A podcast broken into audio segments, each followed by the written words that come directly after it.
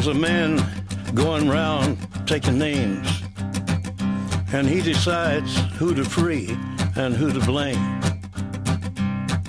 Everybody won't be treated all the same. Bonjour, Cinéchat, c'est le podcast qui porte un regard unique sur la pop culture. Et aujourd'hui, tout ce que vous avez toujours voulu savoir sur Men on Fire sans jamais oser le demander.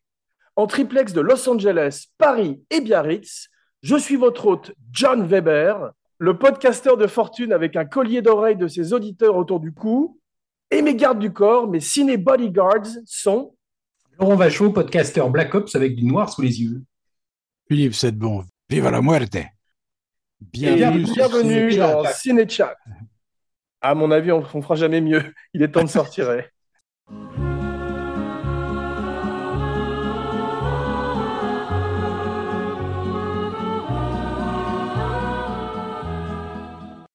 Ravi de vous retrouver, mes cinébuddies, pour ce Pod on Fire et pour partir ensemble dans les mean streets de Mexico City, sur les traces non pas de Bob Sinclair ou de la petite Benz pour une fois, mais dans le sillon de mort d'un guerrier, farouche et déterminé, comme vous, mes soldats des farces spéciales.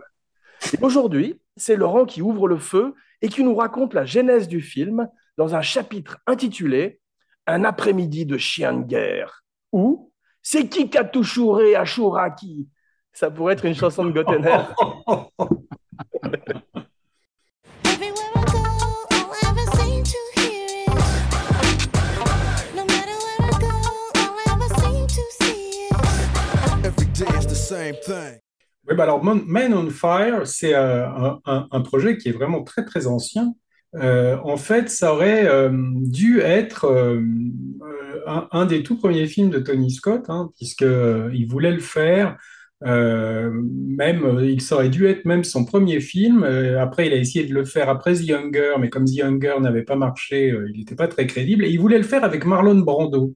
Marlon Brando, donc euh, 1978, euh, 1980, hein, donc pas forcément un type hyper vachement Dans quel rôle, Brando? Crazy. Ah bon, parce que j'ai entendu dire qu'il voulait de lui pour Ray Byrne, pour le rôle que jouerait Walken, Christopher Walken. Oui, ça, mais ça c'est après, c'est dans la deuxième version. quoi. Dans la première version, c'était pour Brando, quoi. Wow. Il, était allé le voir à Tahiti, il y avait eu, euh, il y avait eu un contact hein, déjà, et, et en fait, il n'était pas, il n'a pas été jugé crédible euh, par, euh, par des producteurs pour faire ce film-là tout de suite. Je sais pas pourquoi, hein, parce que Top Gun, apparemment, ça paraît plus compliqué, moi. Non, non, il avait fait simplement, à l'époque, en 83 exactement, il avait fait The Hunger. Et Arnold Milchan, qui resterait le producteur par la suite, pensait qu'il n'était pas assez chevronné, effectivement, Philippe de Chevronné, pour arriver à faire lui-même le film. Les mecs qui lui ont proposé Top Gun, euh, il, il avait fait que The Hunger avant et ça leur a pas fait peur, tu vois, alors que Top Non, Gun, c'est vrai, mais Top. Gun, c'était plus comme une espèce de, de, de- de pub. C'était plus proche de l'univers de la publicité, quelque part, Ouais. que ne l'était euh, Creasy, les aventures de John Creasy, qui commence, euh, conformément aux écritures, littéralement avec un livre, ou une- plutôt une série de livres. Ça. En fait, c'est un, un type qui s'appelle, euh, qui a un nom de plume qui s'appelle A.G. Quinn. Et euh, je sais plus comment il s'appelle, le, je crois, euh, enfin, il a un autre nom. Il s'appelle A.J. Quinnell. oui, enfin, ça, c'est le nom de plume. D'accord. Il a, il a un nom, euh, je, je sais plus comme Philippe, je sais plus comment il s'appelle en vrai. Philippe Sedbon. Euh, mais en fait, de toute façon, il a toujours signé ses, ses bouquins euh, à Jay Quinnell.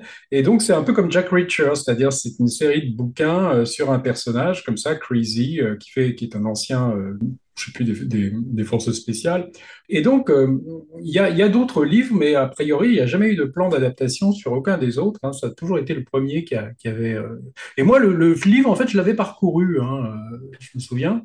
Et, et c'est assez différent quand même. hein. Est-ce Donc, qu'il y a d'autres? Bah, C'est très différent dans la mesure que c'est une série de livres, donc spoiler alerte. Euh, et, Bah, euh, pas Crazy ne meurt pas à la fin. Ouais, c'est Bah, il pas à la pas, fin. c'est le personnage, c'est le personnage de la petite fille qui meurt dans le livre malheureusement. C'est ça, et la, la fille meurt au milieu. Et euh, donc, c'est là, là, le Man on Fire de Tony Scott et même déjà euh, un peu celui de Shuraki, puisqu'au départ, ça a été donc euh, finalement réalisé par un metteur. Alors, on se demande comment euh, le metteur en scène de paroles et musique euh, est arrivé sur un film comme ça. Mais il se Tu es le seul de nous trois à avoir vu Man on Fire d'Eli Chouraki, donc tu nous en parlais un petit peu. Tu es, tu es un Ah. complétiste. Le dîner de complétiste.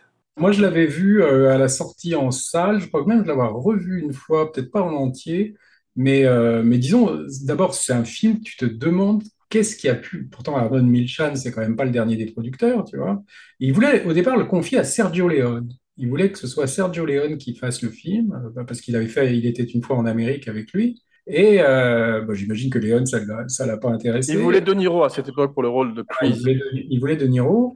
Et ils ont, euh, bah, en fait, il paraît, moi, on m'avait raconté que Arnon Milchan était copain à l'époque avec Christophe Lambert. Et, euh, et que Christophe Lambert, en fait, venait de faire parole et musique et lui a dit du bien d'Eli Chouraki. Waouh. Et euh, il se trouve en plus que la musique du Man on Fire de Chouraki était faite par un type qui s'appelle John Scott et qui était le compositeur de Greystoke, tu vois. Donc en fait, c'est peut-être un, un package Lambert, tu vois, qui est arrivé. Je sais pas si Lambert avait été dans le film, je crois pas. Mais, mais disons que euh, Chouraki est arrivé dans, cette- dans, cette, dans cette histoire. Je, je, je trouve ça un peu curieux. C'est un peu comme après quand il a fait Au Jérusalem, tu vois. Enfin, il s'est retrouvé dans des projets quand même assez improbables, Chouraki. Et euh, bah, dans ce film de Chouraki, tu avais Joe Pesci, par exemple. Tu avais Danny Aiello, qui étaient Très beau des- casting. Il y a Jonathan Price aussi, j'ai vu. Aiello et Pesci étaient des acteurs d'Il était une fois en Amérique, tu vois. Donc, c'était. Ouais. euh, Donc, il avait fait ça, euh, comme dans le livre, hein, puisque le livre se passe en Italie, euh, à l'époque des grands enlèvements, enfin, tu vois, Aldo Moro, enfin, tous ces trucs, les, les- les années 70. Betty. Et, euh, et, et- et donc, ils avaient, moi, je me souviens, le, le film, il y avait Brooke Adams aussi. C'était une actrice qui jouait dans les, Mo- les Moissons du ciel. De, de Tu n'as pas mentionné le, le lead. Philippe, je voudrais savoir ce que tu penses de Scott Glenn. Scott Glenn, euh, moi je l'adore, j'ai toujours adoré depuis le début. Et c'était, j'étais sûr qu'il allait faire une carrière à la James Coburn, toujours. Ouais, tu ne trouves pas qu'il est passé un peu à côté d'une carrière complètement, je sais, Ouais. je sais pas pourquoi. Et je crois que c'est après Man on Fire. il- À un moment, il était hot comme c'était pas possible. C'est normal d'être hot pour un man on fire. D'ailleurs, le sous-titre du film aurait dû être L'homme qui aimait les flammes. Il était dans tous les films d'action, etc. Il a tourné avec Frankenheimer, avec plein de monde. Et d'un seul coup, bah, s'est il s'est dilué dans les seconds rôles. Et puis petit à petit, il a fait des, des directs ou vidéos. Il a fait C'est des- bizarre parce que j'ai vu des, Ouais. des extraits de Man on Fire avec lui sur YouTube. Il a une superbe gueule quand il est au début avec Il est les cheveux longs. Ouais. Ouais, ouais, il a, il a une Oui, mais super parce que je pense qu'il bon n'y a, pas- il y a pas eu de succès euh, commercial avec lui en vedette principale. Donc, euh, ça, Je me rappelle, il faisait très peur dans Urban Cowboy avec euh, John Travolta. Mm. Et il était dans euh, Apocalypse le- Now. surtout le film qui faisait peur. euh, Urban. Bravo. Il était dans Silverado, il était superbe dans Silverado. Ouais, très bon cowboy, effectivement. Moi, je trouve quand même que c'était pas vraiment le rôle. euh, Enfin, c'était pas l'acteur pour le rôle dans Man on Fire. Fallait un gars quand même un peu plus euh, connu, un peu plus solide. Je trouve même si c'est pas un mauvais comédien, hein, Scott Glenn, mais il jouait dans les top héros aussi surtout. Et puis, euh, Bien sûr. Mais Mais tu euh, as vu, il y, a- il y a eu trois versions du film. Il y a eu euh, une version Bollywood aussi indienne. ouais, ouais, bah, comme le dîner de con, euh, ils refont tout là-bas, tu vois. Ouais, c'est vrai. Et, euh, et, et bon, bon, le film, il- je me souviens, il y avait des ralentis. Enfin, c'était pas du tout. euh, tu sentais Shoraki qui essayait, tu sais, de faire américain, un peu, qui était, qui, qui voulait faire du, du cinéma euh, très différent de ce qu'il fait d'habitude. Ouais. Donc c'est un peu un objet euh, filmique un peu non identifié. C'est très euh, très oubliable avec une violence extrêmement sad- enfin là aussi hein, mais mais je trouve euh, encore plus euh, plus complaisante dans dans le Shuraki alors que c'est vraiment pas son rayon hein, d'habitude. Et a, par contre il y avait une très très belle musique et je trouvais la, la gamine qui était assez euh, je la trouvais insignifiante moi dans le dans le dans le Ouais. film. Alors que celle-là, on sent. Alors, ce qui se passe, c'est que le film de Shuraki, euh, il avait une durée. euh, le, le film de Scott, il est très long, quoi. Il fait Très 2 long. Heures, euh, 2h20, comme souvent avec Scott. Mais je trouve qu'il y a toute cette première partie, là, qui fait presque une heure, non? Enfin, où, tu vois, en fait, le, le, le personnage de, de Denzel qui, qui, qui commence finalement à se, à se, à s'adoucir au contact de cette À gamine. renaître quasiment à la vie avec cette Voilà, petite il, il- prend vraiment son temps pour ça, tu vois. Alors Ouais. que, alors que dans le film de Shuraki, je me souviens, c'était beaucoup plus rapide. euh, parce que dans le bouquin, le mec est complètement alcoolique, tu vois. Il a Ouais. des kilos en trop, euh, il est complètement à la ramasse. Et il y a toute une histoire aussi qui se passe à Malte, où euh, il a une nana là-bas, le personnage. Tu vois, ça, Shuraki, ils l'ont pas fait. Il fait tout son entraînement à Malte dans le bouquin, tu vois, pour essayer de, de reprendre contact avec les armes une fois qu'il a été laissé pour mort, pour revenir avant de se venger. En Est-ce qu'il est suicidaire comme dans le film. Ah, il est suicidaire aussi, et euh, on croit qu'il est mort à la fin, et finalement il n'est pas mort, et ça se termine où il revient à Malte pour vivre son histoire d'amour avec sa Ah donc Philippe, ça t'a rappelé une scène quand il essaie, quand il est en, joue à la roulette russe chez lui? Il y en a beaucoup. Pourquoi? Tu penses à une en particulier? Non, parce que je pense déjà à l'univers effectivement de Travis Bickle et celui de euh, Toujours à Saigon de Willard dans Apocalypse Now. Bien Mais sûr. aussi à Klaus Kinski dans ce film où il euh, espionnait Ah, des conduits d'aération, tu te rappelles? Très très bien. Comment il s'appelait? Cra- Crawl Space Someone is watching. Someone is waiting. Waiting until you're alone. Between the wall and hell, crawl space. Crawl Space, un film d'horreur terrifiant Voilà. où Kinski jouait un ancien nazi. Tu l'as vu, Laurent, non? Euh, non. Il se il- mettait une balle, il mettait une balle dans, dans le barillet, il faisait tourner le barillet plusieurs fois dans le film. hein, et il se mettait le revolver sur la tempe, il tirait, ça faisait clic à chaque fois, et il disait dommage. Alors, ce qui est marrant, c'est qu'on peut noter quand même aussi que le, le livre Man on Fire avait été euh, bon, bah, influencé par les enlèvements qui se passaient euh, dans les années 70 en Italie, et notamment l'enlèvement de Paul Getty. Quoi, Ouais. tu vois. Et c'est Ouais. drôle parce que Ridley Scott, le, le frère de, de Tony Scott, a donc fait ce film euh, récemment qui s'appelait la, Tout l'argent du monde, qui, qui raconte l'enlèvement de, de Paul Qui paraît-il est pas mal. C'est un film qui est surtout connu pour le fait qu'on a remplacé Kevin Spacey par Christopher Plummer, si je ne m'abuse.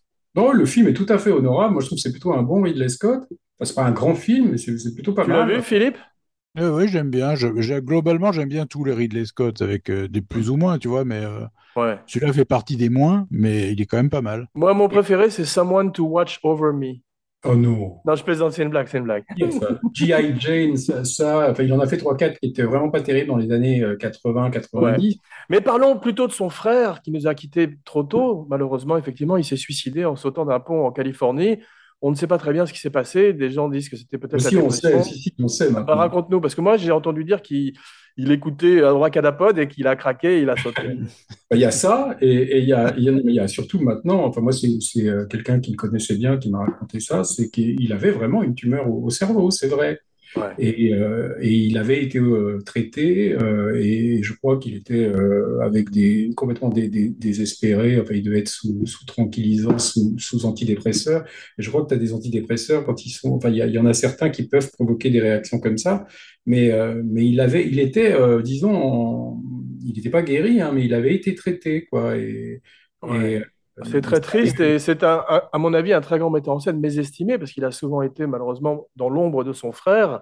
On va parler un petit peu de sa filmographie. Je trouve Moi, je trouve pas que c'est un grand très en- films. Moi, je trouve pas que c'est un grand metteur en scène. Je trouve que c'est un bon metteur en scène de films de studio avec une sensibilité comme ça qui a longtemps été méprisée parce qu'on disait que c'était un publicitaire, tu vois. Mais je trouve qu'il a, il avait quand même une esthétique. Philippe, tu vas nous en parler un peu, mais je trouve qu'il arrive quand même à apporter une certaine identité, comme le peuvent Ah oui, faire oui. des Wolfgang Peterson quand ils travaillent au sein des studios. Ça n'est pas un produit totalement générique comme Non. certains autres gros blockbusters. Alors parfois il y a les défauts, comme on va voir, poussés au maximum avec des films comme Domino, où tout d'un coup c'est ce montage haché et fébrile devient. euh, Non, mais la- Pas du le, tout, le- le flic de Beverly Hills 2, euh, enfin, il en a fait quand même des. des- Parlons-en un petit peu. Alors 1983, 1983, The Hunger, David Bowie, Catherine Deneuve, Suzanne Sarandon, des vampires, un univers très publicitaire, très froid, on dirait un petit peu une publicité pour un parfum, je ne l'ai pas revu depuis l'époque. 86, Top Gun. Philippe, c'est à toi.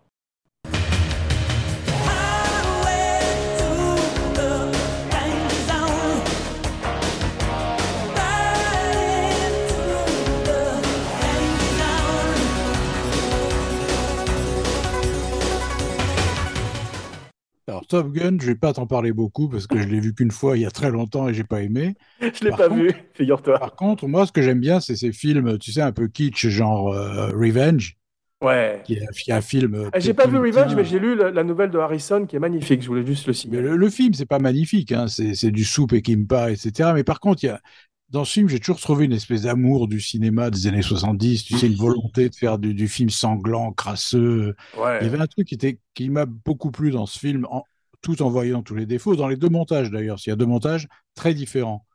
Et ensuite, euh, ensuite, il y a Man on Fire. Moi, ça m'a séduit complètement parce que c'est utiliser toutes les techniques les plus putassières, les plus, euh, les plus qu'on a vu mille fois, mais en même temps, c'est pour susciter de l'émotion, tu vois. Donc, c'est un outil cinéma, voilà. Pour moi, c'est un film de cinéma et il recule devant rien. C'est ça qui me plaît dans Man on Fire. Et Peckinpah, c'est vrai, tu as raison. Il y a, il y a ce côté, déjà le Mexique, où il va retourner plusieurs Bien fois. sûr. Euh, L'influence de Peckinpah dans les meilleurs, euh, dans les meilleurs Tony Scott, elle est patente. hein, elle est, euh, C'est vrai. Parlons un peu de ses bons films. D'ailleurs, moi, j'aime beaucoup euh, The Last Boy Scout. Oui, très bien. True bien. Romance, bien sûr, en 93, Sympathique aussi, ouais. où Christopher Walken est déjà présent. Crimson Tide est plutôt un bon Très film bon. sous-marin. Ouais. Excellent. Il est, devenu, ouais. il est devenu meilleur avec le temps, je trouve. C'est C'est ça. vrai, c'est vrai. The Younger, tout ça, c'est quand même- c'est vraiment pas terrible, je trouve. Non, C'est- ni Days of Thunder, c'était pas terrible non plus. Non. The Fan, c'est pas terrible, mais il y a des choses euh, amusantes dedans, en particulier la performance étonnante de Robert De Niro en vendeur de couteaux psychotiques. Mais je pense qu'il s'est dégagé, tu sais, euh, Tony Scott, je pense qu'il s'est dégagé d'une influence euh, classique, d'une influence peut-être fraternelle, j'en sais rien.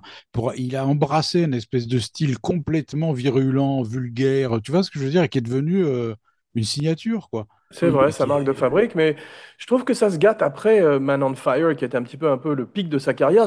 This man is on fire. J'aime beaucoup quand même Enemy of the State avec Will Oui, Smith. qui est bien, qui est bien. ouais. En particulier parce qu'il annonce un petit peu les geeks, euh, les hackers, euh, avec Jack Black, euh, Seth Green, il y a toute une bande de jeunes acteurs comiques. Et aussi, bien sûr, pour la présence du grand Gene Hackman, qui reprend plus ou moins son rôle de la conversation secrète de Coppola, bien des années après. Mais revenons à la filmographie de Tony Scott. Il a fait Barry Lyndon aussi. ah, c'est vrai, ouais, raconte-nous. premier plan, Ouais, c'est lui qui l'a filmé. Extraordinaire, j'avais oublié, Dina.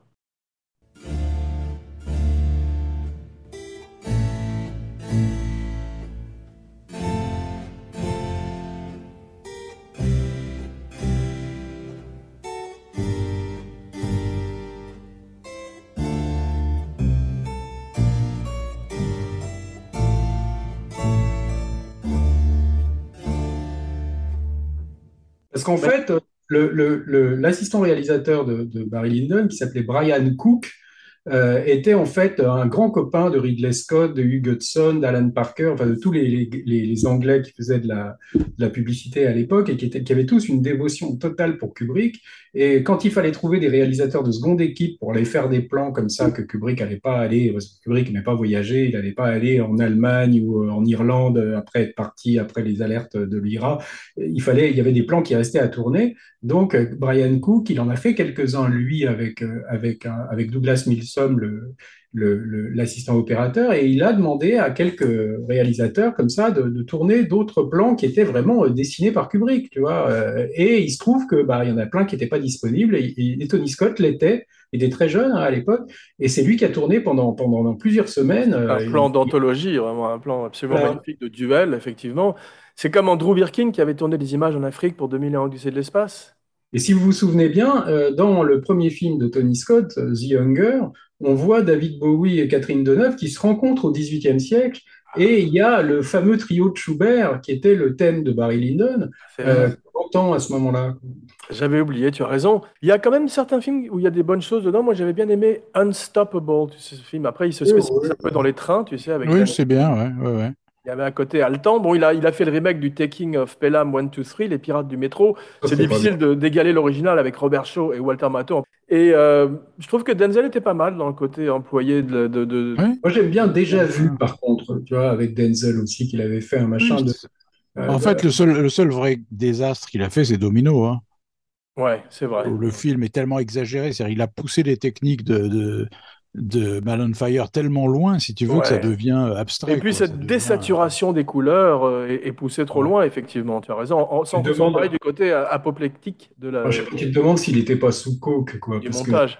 Oui, c'est vrai, parce que ça m'a fait penser à la scène dans Goodfellas où il est poursuivi par l'hélicoptère. Ouais, Domino, t'as l'impression La que pendant sous 12 coke, euh, secondes. temps, ouais. Ouais, et des sautes d'image qui fait que tu as envie de prendre de la dramamine.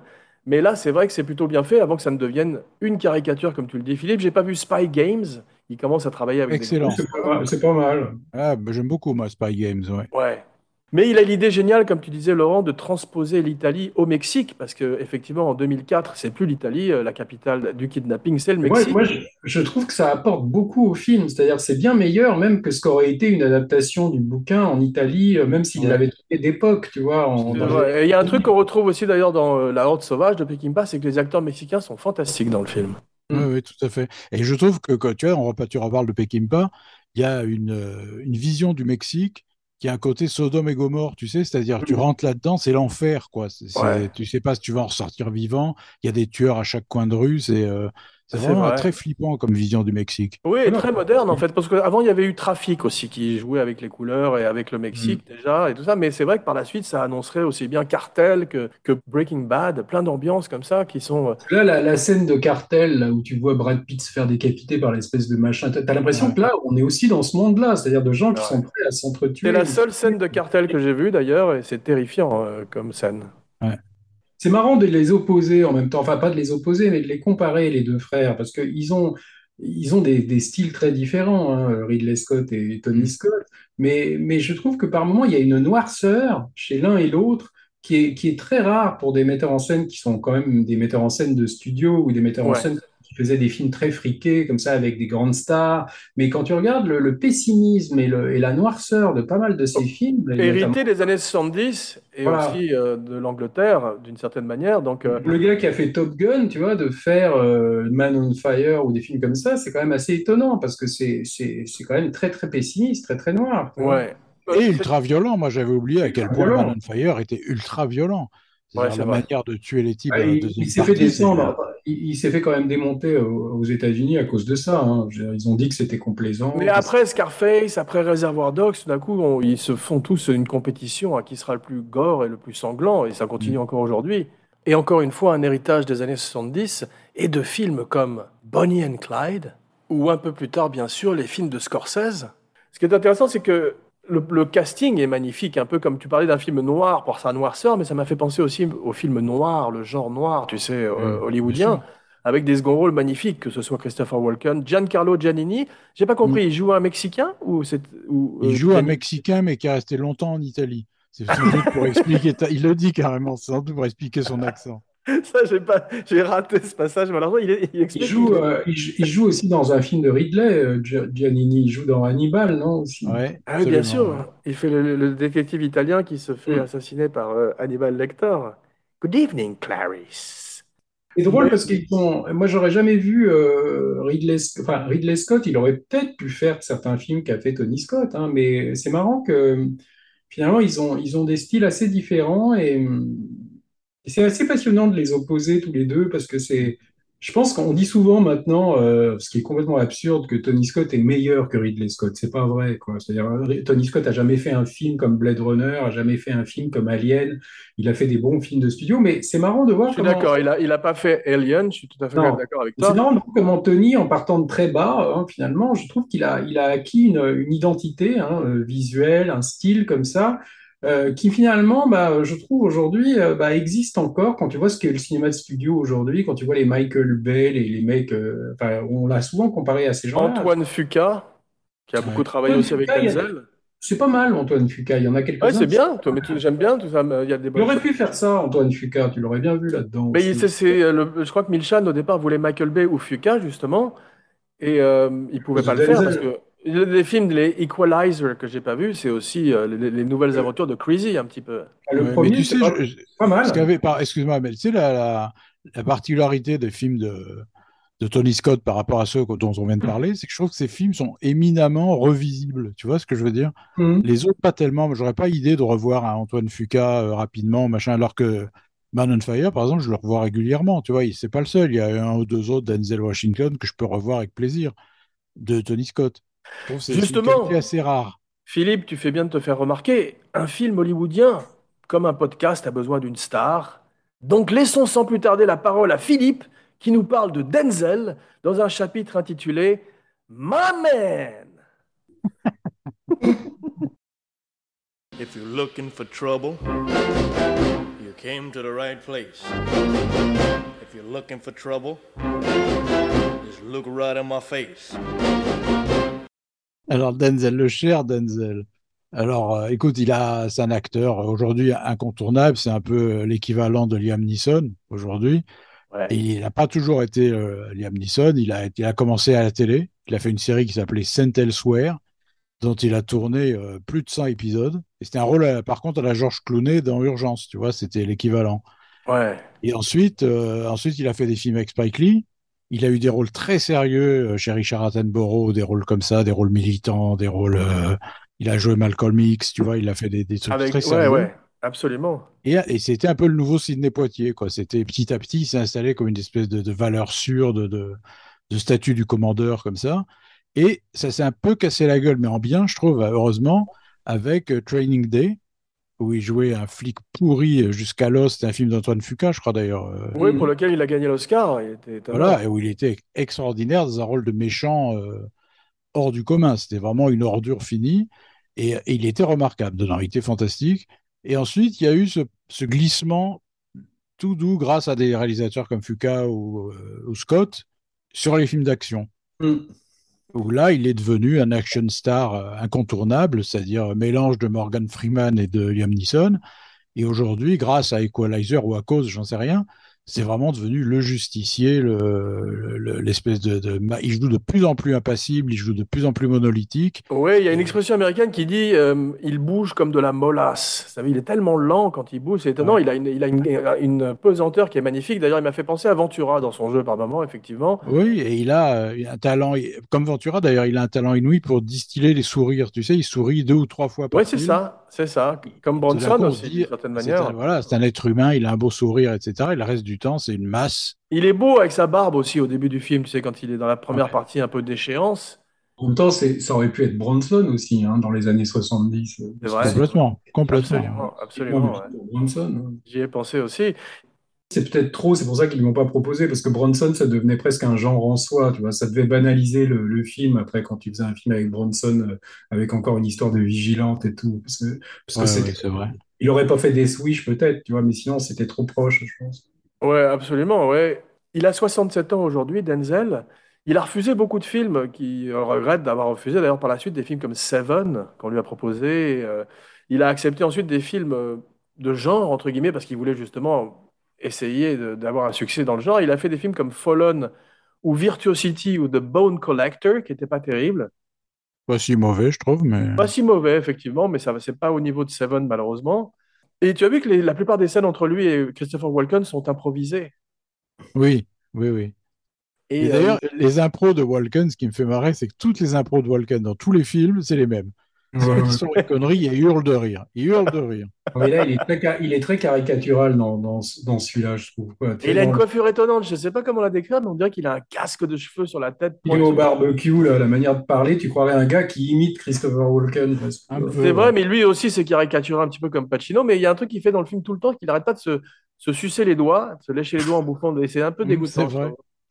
vrai. Et il a un truc, il a le rôle quand même très difficile qu'on voit souvent dans les, dans les films, tu sais, avec des stars, des action stars, c'est le rôle du mec connu qui passe son temps à vanter le personnage principal. Tu sais, genre, c'est l'artiste de la mort, il va signer son chef-d'œuvre. Tu sais, c'est comme dans un film de Steven Seagal, je me souviens d'un plan où il descendait d'un avion, sa première apparition dans le film, et il y avait un mec qui le regardait qui disait Jesus Christ. C'est pareil, dans- faut toujours- Executive Hein? Decision, Executive Decision avec Kurt Russell peut-être, non? Non, c'est pas ça, c'était un truc avec Michael Caine, je sais plus ce que c'était. Ah, c'est drôle.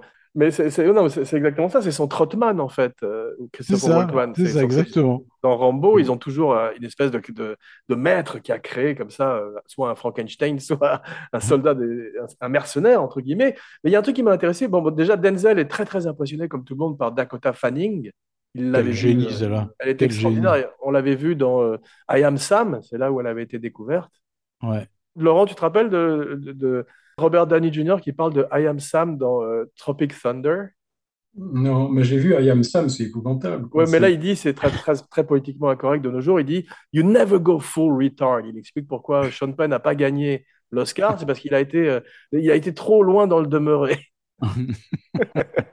Alors que comme Tom Hanks, il faut toujours quand même euh, avoir euh, quelqu'un de charmant. De toute façon, quand tu gagnes l'Oscar, souvent, hein, c'est euh, c'est souvent les acteurs qui sont très gentils avec l'équipe technique et tout ça, parce que c'est des gars qui votent aux Oscars. Tu vois, par exemple, Mickey Rourke aura jamais l'Oscar parce qu'il paraît qu'il est odieux avec tous les gens de l'équipe technique. vrai, il est bien d'ailleurs dans le film, on parlait de son rôle, il est formidable et il est encore possible physiquement. C'est avant qu'il commence à s'abîmer à coups de chirurgie Ouais. esthétique et, Ouais. et de combat de boxe douteux. Il est très bien parce qu'il a rien à défendre pratiquement et tu sens qu'il est pourri euh, rien que par la façon dont il tient Mais c'est une époque de la euh, carrière de Rourke avant sa renaissance brève de The Wrestler et Iron Man 2 qui est intéressante parce qu'il a fait euh, Marv, Marv, tu sais, le personnage de Sin City qui était Oui, un oui. truc de bien dans le film. Il était vraiment formidable. Ouais. Et un autre truc, c'était il était dans Double Team avec Jean-Claude Van Damme et Dennis Rodman. Il faisait le méchant, il était très bien aussi. J'ai pas vu ça. En fait, il, il- il aurait mérité l'Oscar dans The Wrestler, euh, parce que cette année-là, je trouve que c'était lui le meilleur, mais il paraît qu'en fait, c'est parce qu'il est tellement détestable et, et- et sur les tournages que les, Ouais. les gens ils ne l'aiment pas du tout. Quoi, tu vois. Ah ouais, parce que les Oscars, c'est surtout une campagne politique. euh, Ah, c'est un truc de popularité. ouais. Absolument, c'est exactement ça. Je voudrais parler d'un truc qui m'a intéressé, c'est parce que bon, il y a un très bon scénariste derrière qui est Brian Helgeland, qui est lui-même metteur en scène. Il avait fait euh, des, un Freddy Krueger, il avait fait Payback aussi, qui était pas mal avec, tu sais, Très euh, bien, Payback, ouais.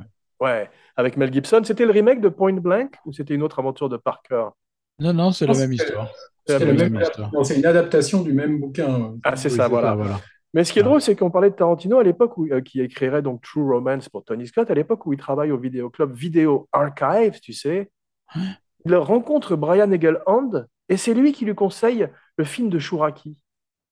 Ah oui. Ouais, c'est drôle. Donc, ça a des racines dans le vidéoclub de Tarantino, qui d'ailleurs a un podcast en ce moment avec euh, Avary, c'est le type avec qui il avait coécrit Pulp Fiction, Mhm. où il parle des vieilles vidéos de son, de son vidéoclub. Moi, je trouvais qu'il y avait un Tony Scott qui annonçait un peu Tarantino, c'était le, le Last Boy Scout. Tu vois, il y avait un ton un peu, euh, C'est vrai, c'est un vrai. peu euh, distancié comme ça, un peu fun. Ouais. Un son un peu Pulp Fiction, tu vois. qui- Absolument. Et même dans Ouais. Crimson Tide, tu sais, on parlait de Crimson Tide, il y a des moments où il parle du surfeur d'argent, il y a des, il y a des scènes. Non, mais Ça, ça, c'est écrit. Ça, c'est c'est Tarantino écrit. qui a écrit. C'est écrit par Tarantino qui a fait ce qu'on appelle un punch-up en anglais sur le script. Mm. Et on reconnaît ce dialogue méta-pop culture très tarantinesque qui est un petit peu démodé aujourd'hui. Mais vous savez où euh, Denzel a rencontré Tony Scott? Parce que Tony Scott, il pensait à plein d'autres acteurs dont on parlait. On va parler les, les- les suspects usuels, les usual suspects de l'époque qui sont Tom Cruise, qui sont Kurt Russell, etc., Harrison Ford. Mais il rencontre Denzel chez le docteur. Mm. Et tout d'un coup, il se dit, tiens, il a une bonne tête, celui-là, il serait peut-être pas mal en crazy. Et le reste appartient à l'histoire. No te entiendo. Porque hay un hombre muerto al otro extremo de esta jodida línea. Son las 9 y 20, suena el móvil, número privado. Así reviente, mi cerebro está cerrado. Un colacao y un foquito. Necesito, llevo tres semanas sin quitar el aparato de los mosquitos y los royalties son de broma. Tom Cruise dans Man on Fire, enfin, c'est absurde. Remarque, dans Collateral, il fait un personnage euh, tout à fait euh, létal. Weapon. Mm. Weapon. Ouais, c'est vrai. ouais. Hmm. Enfin, là-dedans, ça aurait été absurde. je. Mickey Rourke et Denzel ne se sont pas entendus du tout. Tu parlais de Mickey Rourke sur les Tu plateaux.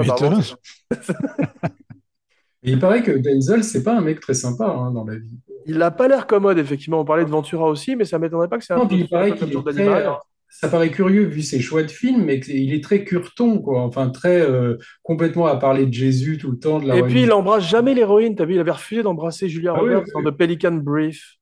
C'est comme Ventura qui voulait pas euh, embrasser les meufs à l'écran. Ouais, c'est ça, ouais. Mais en plus, il y avait un côté racial, je pense, peut-être par rapport à son public, où il ne voulait pas avoir une aventure euh, interraciale, peut-être, je ne sais pas. J'ai fait. j'ai entendu une interview de lui une fois, mais c'était franchement, mais ça, c'était Jésus par-ci, Jésus par-là, enfin, God is good, enfin, pff, franchement, le vrai. euh, Ouais.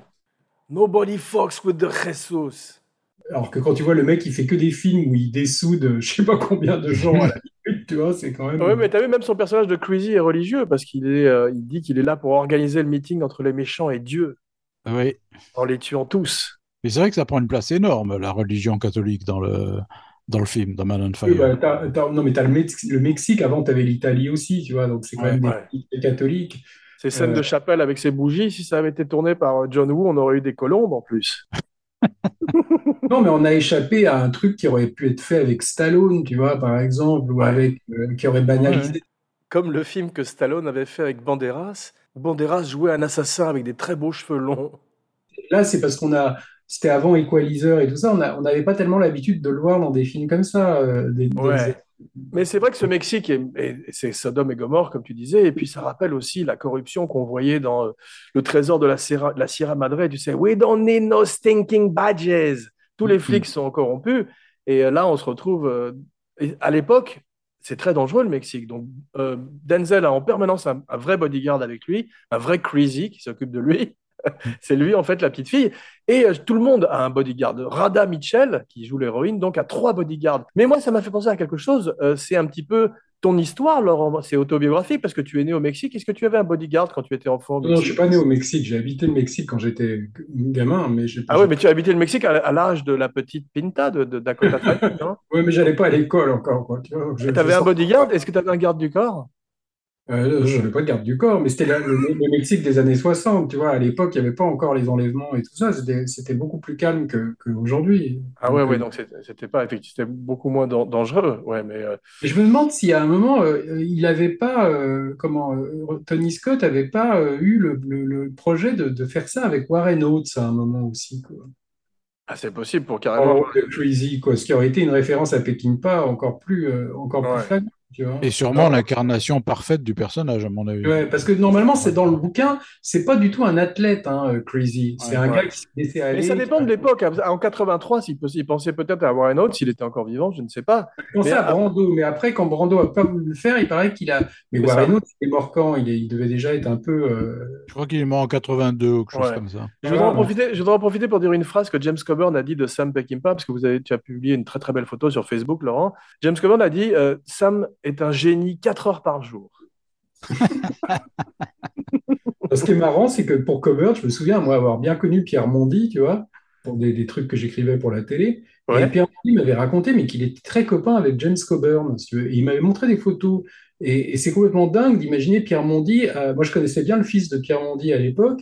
Et il m'avait dit, il se rappelait de souvenirs où il me dit, je rentrais de l'école. Et tout d'un coup, je vois James Coburn dans mon salon avec ses Santiago posés sur la table basse, tu vois, en, train de s'enfiler un whisky en parlant avec mon père, tu vois. Genre le, le choc, tu vois. C'est hallucinant. Genre, que fout James Coburn dans mon salon? On parlait de Scott Glenn, mais Coburn, ça n'a jamais vraiment été un type qui est, qui est devenu une star, comme McQueen est devenu une star, tu vois, alors qu'il il- c'est quand même un type génial, Coburn, tu vois. Ouais. J'adore, mais il a, il a jamais eu la, le, même s'il a fait des films en premier rôle comme Flint, enfin des, des films un peu parodiques comme ça, ou La, la Révolution, c'est jamais un gars qui a une dimension, euh, qui a, qui a jamais trouvé une dimension de grande star, tu vois, même s'il était super. Absolument. J'ai lu que Denzel s'était préparé simplement 10 jours pour le rôle avec des soldats des forces spéciales, ce qui me semble assez peu.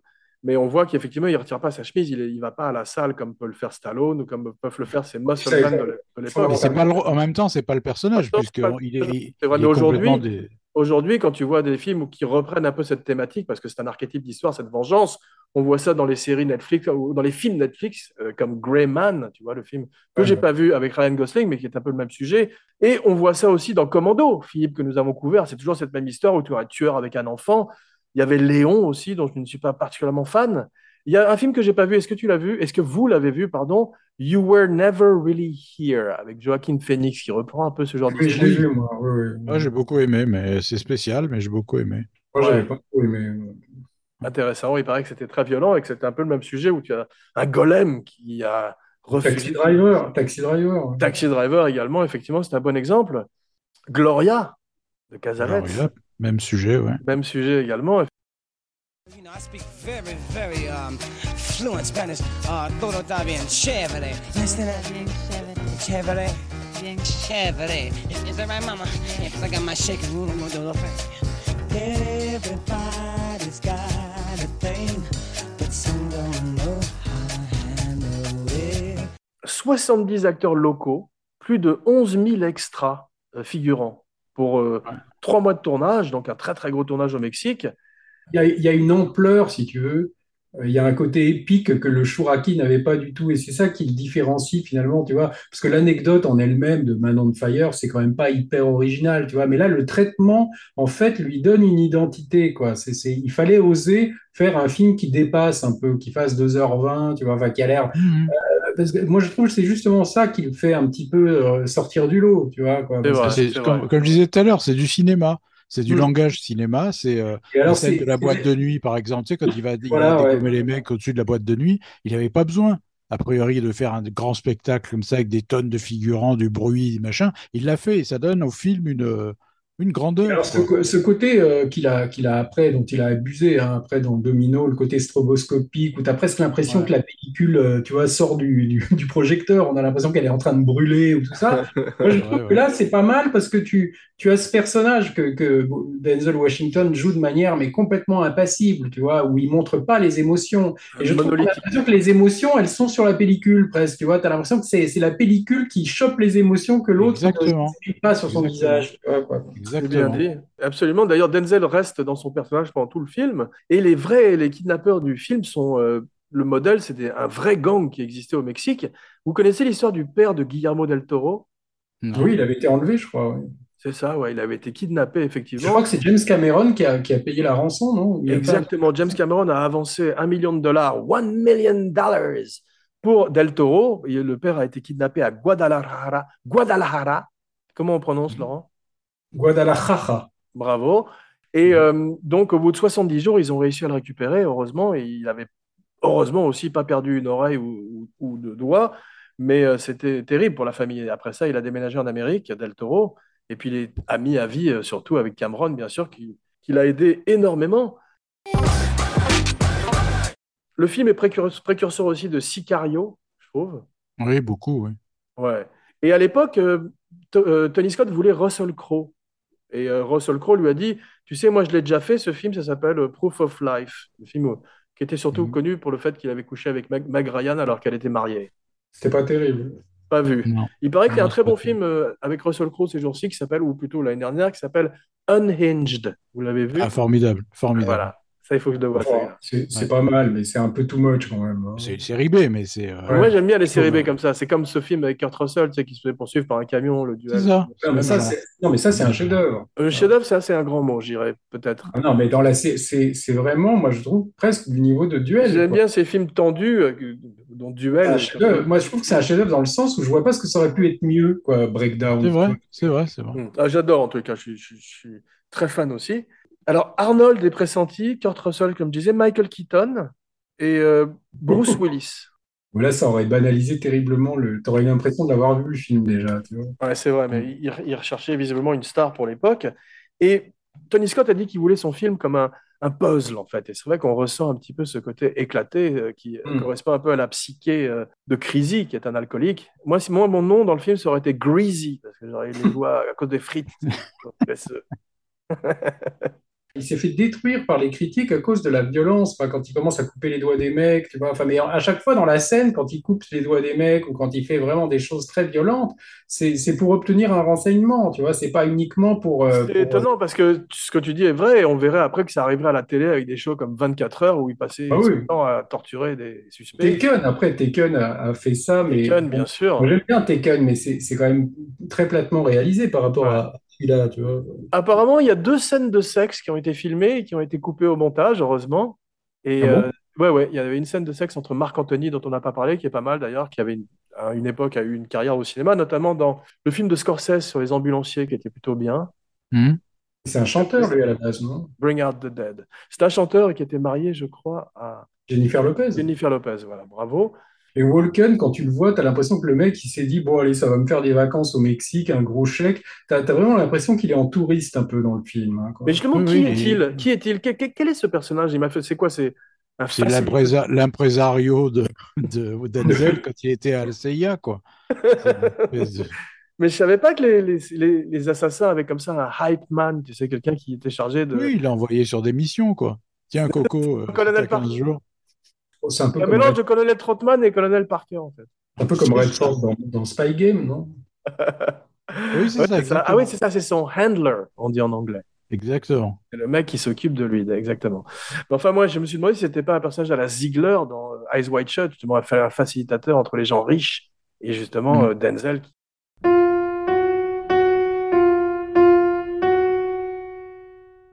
Cela dit, euh, euh, Walken raconte à un moment qu'ils étaient ensemble sur le terrain. hein. Ah oui, c'est vrai.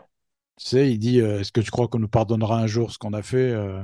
Parce que dans, dans le bouquin, je me souviens, ce qui était différent, c'est qu'à la base, il est un peu une épave, tu vois, au début. Et, et, et en fait, le mec n'en veut pas, tu vois, le, le, le, le père de famille, il se dit, mais comment ce mec va protéger ma, ma fille, tu vois?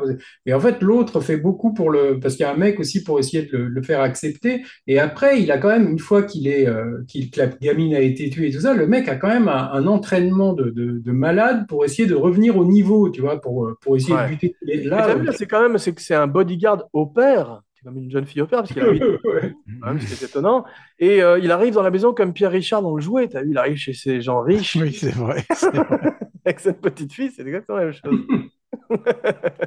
Moi, je pensais à la fin, tu sais, quand il meurt dans la bagnole, je pensais en fait qu'il s'était mis un machin dans le cul, tu sais, qui allait exploser, Ouais, exploser la bagnole. C'est aussi, mais tu brûles les Je étapes, croyais que c'était Man on Fire, tu sais, c'était bam. littéralement. Ça vous a pas rappelé quelque chose, la mort de, de Denzel dans ce film? C'est Mais vous- vous allez directement à sa mort même- Non, je disais que c'est exactement la même mort que celle de Walken dans King of New York. Oui, de contre la, la vitre de la bagnole, un peu comme Oui, ça. c'est-à-dire qu'on croit qu'il va y avoir un happening, un truc, machin, et il meurt doucement dans son coin. euh. Ouais, Moi, c'est je pensais, vrai. que la- je pensais que ça allait exploser, qu'il s'était mis le truc dans le cul, pour... parce que je me disais, on va voir la main qui va Je agir. vois mal le héros se foutre un truc dans le cul quand même. Non, mais il le fait dans, le- dans le film, à un moment, il le fait avec le, le Oui, Mexicain. mais il, il se le fait pas à lui-même quand même. C'est pas tout à fait la Ça aurait été un moyen de. ouais, imagine la, la, ré- la réunion de travail à Denzel, on a eu une idée. En plus, tu sais quoi, moi, je me rappelle, je me rappelais qu'en fait, il y a dans le, il avait mis la, la roquette dans le fion du Mexicain, Ouais. l'énorme machin qui a fait exploser la voiture. Mais non, c'était pas ça, c'est une petite, petite capsule.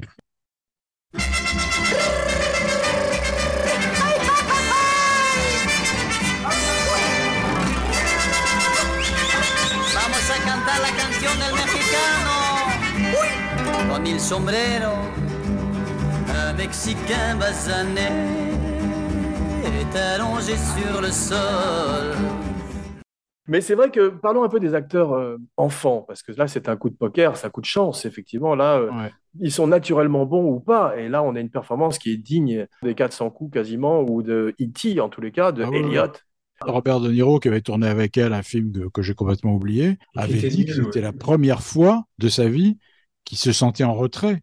C'est-à-dire qu'il se sentait un peu largué, quoi. C'est drôle, ça fait penser à la merveilleuse scène dans Il était une fois à Hollywood entre la petite fille et DiCaprio, Oui, tout à fait. ouais.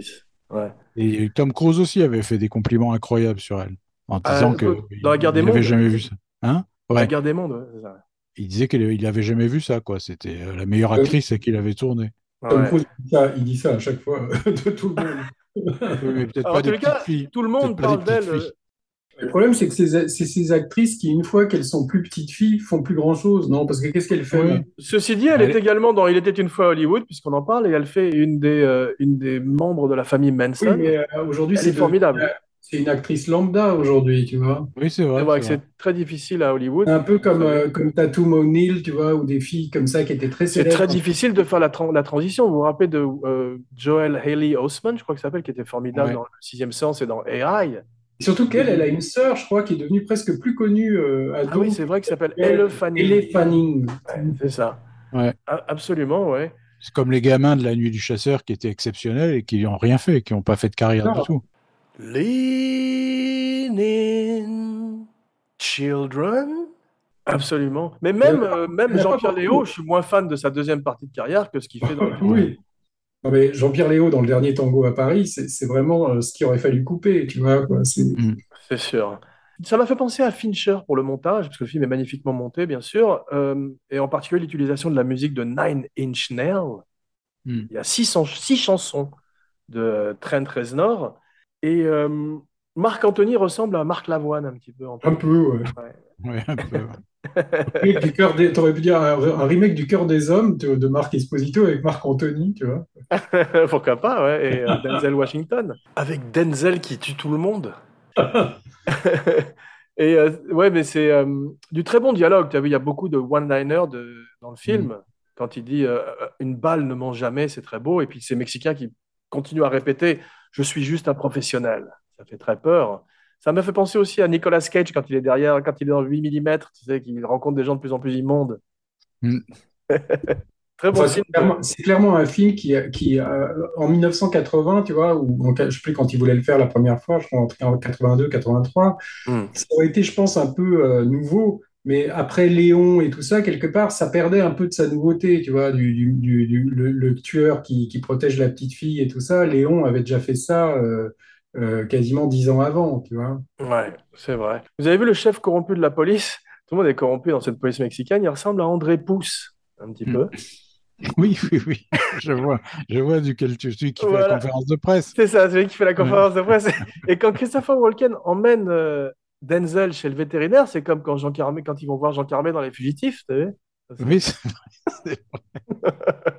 Enfin, je sais pas comment ils ont dû, euh, ils ont dû vraiment allonger pas mal d'argent pour euh, tourner au Mexique parce que c'est quand même un, un film qui, qui te donne tout sauf envie d'aller au Mexique. hein. Et puis surtout, s'il y avait trois gardes du corps par personne, t'imagines, ça devait être euh, effectivement une logistique. Au fil du tourisme de, de Mexico, là, il a, il a pas approved le, le film, tu vois. Parce que, pas vu dans le générique de fin, il y a marqué euh, euh, euh, Je rends hommage à. Enfin, il y a un espèce de, de ce film et rend hommage à, à tous les gens de Mexico City, a very special place. Il y a marqué. Ouais, parce qu'ils montrent ça comme un tel enfer qu'ils essayent de se rattraper à la fin. Dès le générique, tu vois un mec qui se fait foutre dans une bagnole, tu vois, euh, tout de suite. Ouais, c'est vrai, c'est avec un truc qui n'a aucun rapport avec le reste du film, juste simplement pour nous montrer comment se passent en gros les kidnappings. Mais c'est génial comme début, il faut reconnaître. D'abord, ça accroche immédiatement l'attention, et Ouais. ensuite, ça te montre effectivement ce, ce qui va arriver à la petite. Ouais. Donc, Mm. c'est euh, c'est vachement bien comme idée. Comme je disais, tous les acteurs mexicains sont extraordinaires d'ailleurs, et, et en particulier, il y a une grosse dame dans le nightclub, tu sais, qui qui Oui, l'interroge. excellente, Elle est excellente. vraiment extraordinaire. ouais. Ouais. Parce que ça a beau être noir, il y en a aucune des versions finalement n'a fait le, le, le, le- le bouquin n'a- avec la gamine qui meurt, quoi. Parce que Ouais. la gamine dans le bouquin, il la retrouve morte dans son vomi. Enfin, c'est absolument horrible la manière Ah dont ouais, mais ça, tu peux pas. À Hollywood, en particulier, euh, les, les enfants et les animaux, les chiens. Mais t'as vu que dans ce nightclub, quand il commence à faire tout péter, il pourrait tuer quand même 300 personnes. Oui. Il les évacue mollement, mais c'est très dangereux comme plan, t'as vu? Et d'ailleurs, il meurt pas le chien. Ouais, c'est vrai, ouais.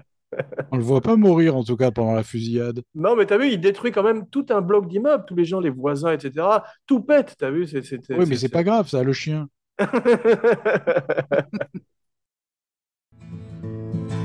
Bad luck, wind been blowing at my back. I was born to bring trouble to wherever I'm at. Mais c'est euh, ouais, c'est Batman au Mexique, quoi. Batman noir au Mexique, un petit peu quand même. T'as vu, il a même son, euh, il a son, sa Lois Lane, sa- son oracle, Ouais. avec Rachel Ticotin.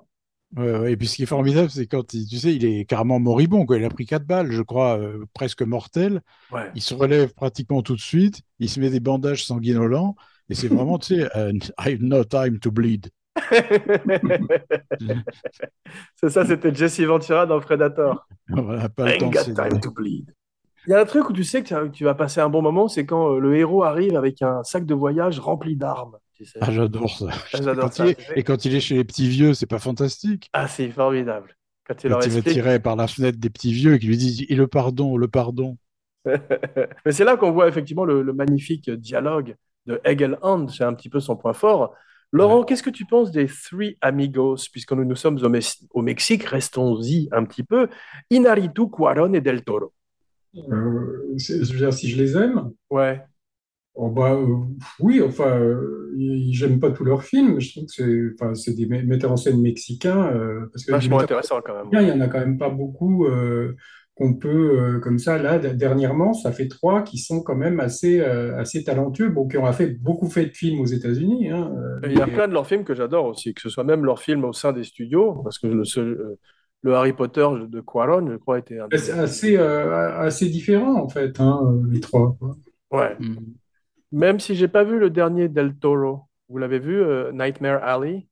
Oui, Moi, je l'ai vu, j'ai bien aimé. moi. Ouais. moi aussi, ouais, moi Il aussi. y a- il y avait des, des bonnes critiques, effectivement. Moi, c'est les premiers de, de Del Toro que j'aime pas tellement, moi. Les, les- les trucs euh, style euh, Chronos? Chronos. euh, puis il y en avait un, je me souviens aussi, euh, qui était produit par Weinstein, je sais plus comment ça s'appelait, mais je crois que lui-même, on n'était pas content. Mimic, qui est le film justement sur lequel son père s'est fait kidnapper. Euh, euh, le machin aussi sur les fantômes, là, ça m'avait- c'était très beau visuellement, mais ça m'avait ennuyé. La Crimson Peak, non, ça s'appelait? Oui, Oui, j'avais bien aimé Crim- Crimson Peak. C'était en- joli, ouais, c'était joli. Ouais, c'était très beau quand même. En particulier les fantômes qui étaient traités de façon magnifique quand même, je trouve. Il avait fait un, un Blade aussi, il avait fait un Blade, je crois, le numéro 2.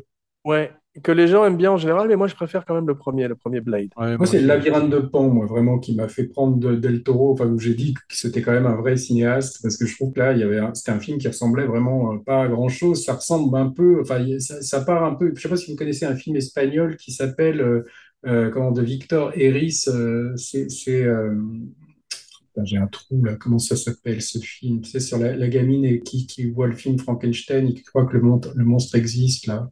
Vous voyez ce que je veux dire? Non. L'esprit de la ruche. Ah L'esprit oui. de la ruche. Voilà. C'est vraiment un très très beau film et je trouve que le labyrinthe de Pan, euh, ça, ça emprunte un peu à ça, mais ça, ça, ça va plus dans le fantasme. C'est-à-dire qu'il mélange magnifiquement ce, ce réalisme magique, tu vois, avec euh, des événements historiques. Le film, comme la vie de Tony Scott, se termine tristement sur un pont, et on a véritablement une impression de western à la fin, quand il part tout seul, comme ça, dans la, c'est, la grande rue aussi, tu vois.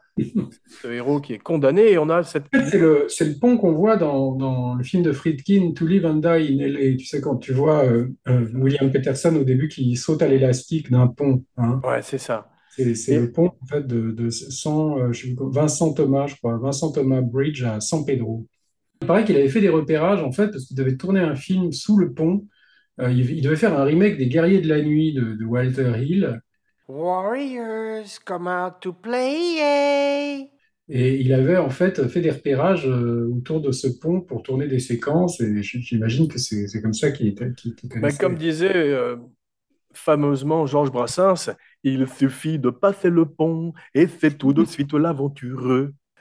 Et moi, ce qui, m'interroge chez Scott, chez les deux, hein, chez aussi bien Ridley que, Tony, c'est que c'est quand même des gars qui ont eu un succès assez incroyable. C'est des gars qui ont réussi professionnellement de façon, euh, de façon quand même manifeste.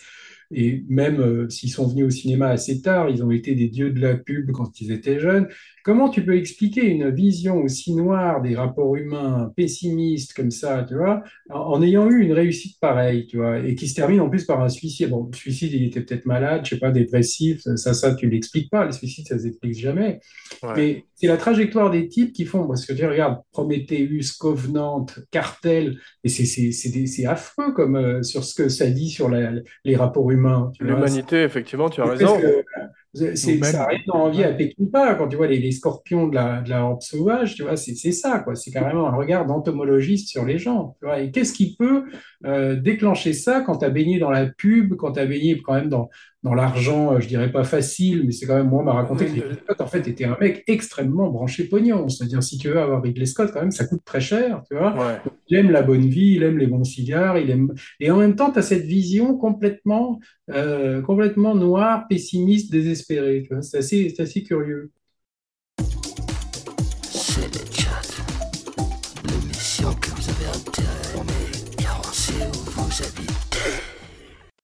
Bien, mes cinébuddies, les héros sont fatigués, Abracadapod aussi. Merci pour cette aventure en territoire ennemi. Qu'avons-nous appris aujourd'hui? Rien. Sinon, qu'avoir un bon copain, voilà ce qu'il y a de meilleur au monde, et que la vengeance est un plat qui se mange froid. Contrairement aux fajitas et aux quesadillas qui m'attendent en cuisine pour rester dans la couleur locale du film.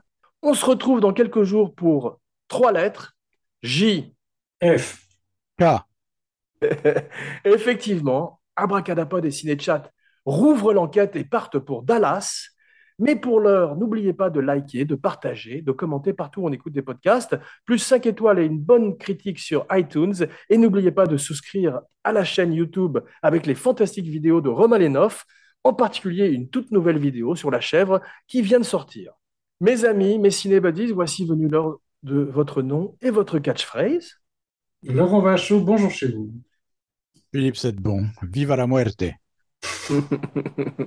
J'ai l'impression que Philippe a trouvé sa nouvelle catchphrase. Jean Weber pour Abracadapod et Cinéchat, signing off.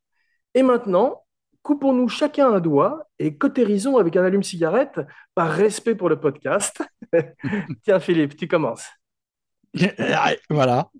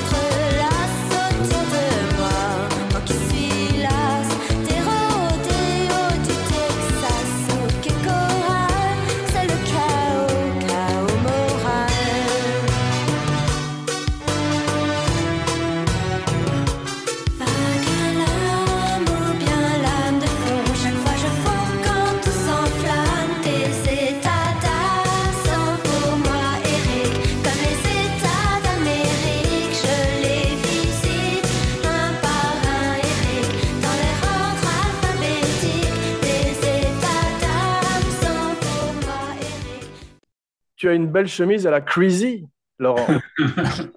C'est ça, j'ai fait, euh, j'ai fait exprès. hein. Je la verrais bien sur Denzel. Hein. Crazy Bear. Crazy Weber. bien, mes amis, on va se lancer. Donc, euh, vous êtes prêts? Attends, il y a une phrase à dire, non? Parce que Oui, ta phrase, c'était. euh, tu veux que je te la répète ou tu la connais? Ah, je sais pas, je recherche sur le mail là, mais Sur le bout des doigts. Tu connais ton texte au rasoir. Enfin, c'est facile, je vais te la dire. C'est juste euh, cinq phrases à mémoriser. Tu es prêt? Podcaster Black Ops avec du noir sous les yeux. Pod- Podcaster Black... oh, attends, c'est compliqué ça. Podcaster Black Ops avec du noir sous les yeux. Ouais, attends, si, si je le vois pas écrit, je vais, je vais pas m'en souvenir. Euh, T'as besoin d'anti-sèche comme Brando. Bah, c'est ça, ouais. Attends, mais là, tu nous demandes de ces trucs là. Philippe, tu peux t'écrire sur le front là, sa réplique, s'il te plaît? Ah, Voilà, ça y est, je l'ai. Parce qu'il y a, y a deux fenêtres en fait. Il y a la fenêtre où on se parle tous les trois, puis il y a la fenêtre où toi, tu. tu... Ah, Il y en a une troisième de laquelle je vais sauter bientôt parce que ça commence pas. Vous êtes prêts? C'est parti.